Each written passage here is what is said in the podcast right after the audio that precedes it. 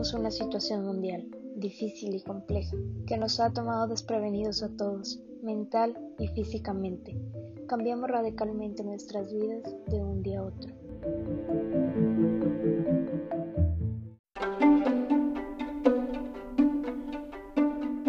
Hola a todas aquellas personas que me están escuchando. Soy Fernanda Ramírez, directo desde mi hogar. He decidido hacer este podcast porque quiero compartir con ustedes cómo me he sentido a lo largo de este periodo y por qué considero que después de un largo tiempo sin expresarme, esta es la mejor manera de hacerlo.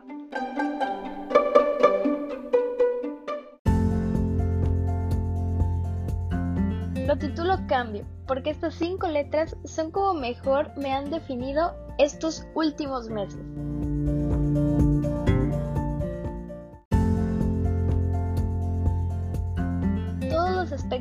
Vida cambiaron ante esta situación. Fue algo imprevisto, nadie veía venir la magnitud de esto. Mi vida dio un cambio 360 grados. Y sí, exacto, regresé al punto donde comencé y a continuación les platicaré un poco el porqué.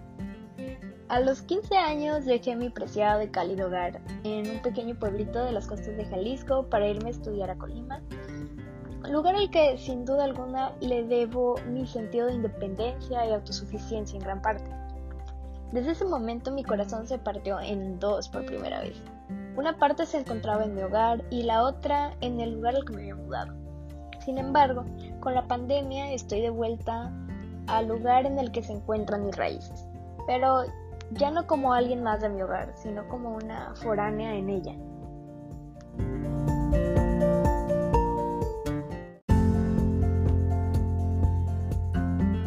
Considero que las situaciones que se me han presentado a mí en particular eh, me hayan sido difíciles o complejas, pero no por ello significa que he dejado de sentir empatía por todas aquellas personas que se las están viendo muy difícil.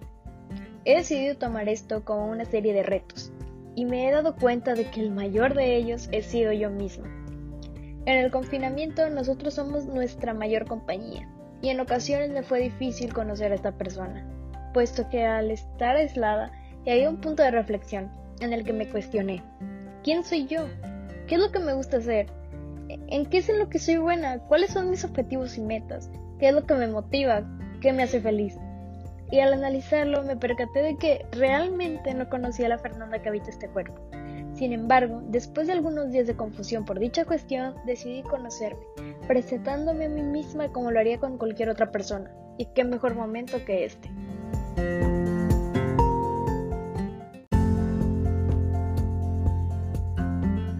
La situación que se vive por el COVID-19 es triste, sí, pero como todo en la vida, lo malo tiene su lado bueno. En mi caso puedo decir que me han pasado cosas maravillosas este año que acabamos de terminar.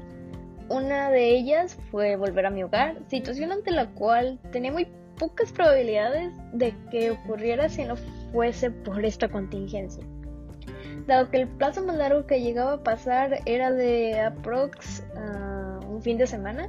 Sin embargo, ya han pasado más de nueve meses, nueve meses en los que he vuelto a ser parte de mi hogar.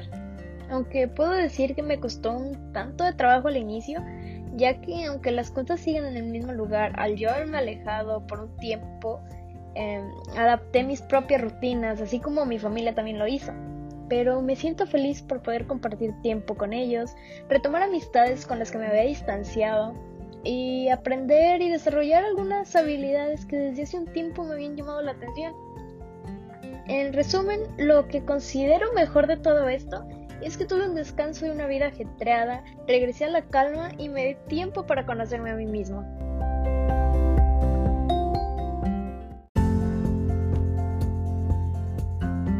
En este periodo de confinamiento me convencí de que era primordial que no porque estuviera confinada en cuatro paredes, mi mente también no estaría. Ella era libre.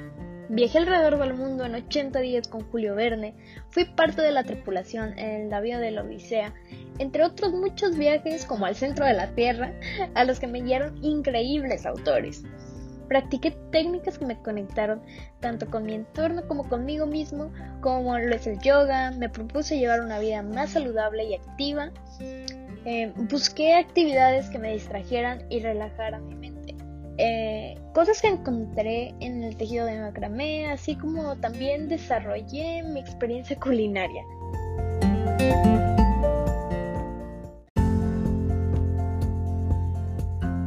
Hago hincapié en esto. No nos enfrasquemos, no seamos nosotros mismos quienes nos pongamos más barreras. Es una situación complicada, pero no confiemos en nuestra mente con ello. Leamos ese libro que nos moríamos por leer. Hagamos esa receta hasta que nos salga bien. Hagamos cualquier cosa que nos haga sentir bien. No veamos esto como un desperdicio de tiempo, sino como una inversión de él en nosotros.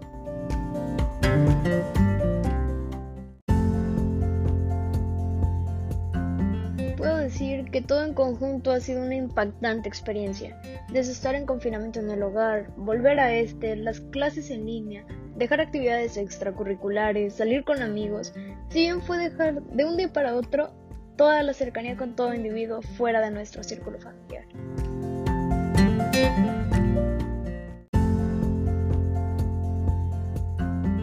Asegurar que vamos a salir de esto siendo unas personas completamente diferentes.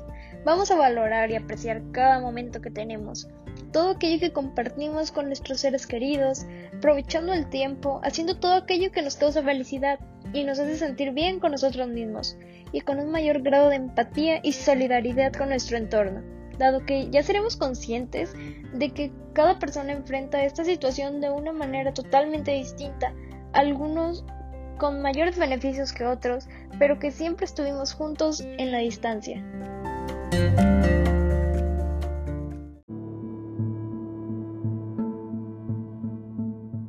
Nadie estaba preparado para este tipo de pandemia. El comportamiento cambió. El mundo entero está en el mismo bote, combatiendo la misma tormenta. ¿Podremos regresar algún día a la normalidad? Esa no es la pregunta. ¿Me podré adaptar a esta nueva realidad? Esa es la ideal. Esto ha sido Cambio, por Fernanda Ramírez.